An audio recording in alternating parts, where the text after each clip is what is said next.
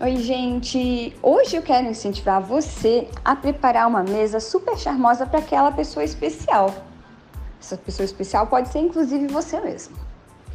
Não precisa de um grande investimento, basta um pouquinho de criatividade para dar um charme àquela refeição. Afinal, a gente merece de um, cuidado, né?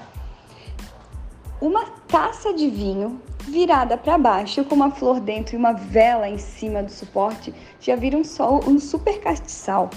Garrafinhas de vidro com uma florzinha dentro e um lacinho vira um vaso super lindo. Um copo com um pouco de sal grosso e uma vela dentro também dá um charme todo especial. Caminhe pelo bairro, cate algumas folhas ou de repente até a, a costela de Adão, uma folha de costela de Adão é, é baratinho e, dá, e dura dois meses dentro de casa. Você decora a mesa e ainda sobra depois para decorar um outro ambiente da casa. É, rolhas, por exemplo, podem servir como marcadores de lugar. Você pega uma rolha usada, um alfinete e coloca o nome da pessoa, bem-vindo, fulana, fulana, boa noite, bom jantar, seja feliz, uma mensagem de otimismo.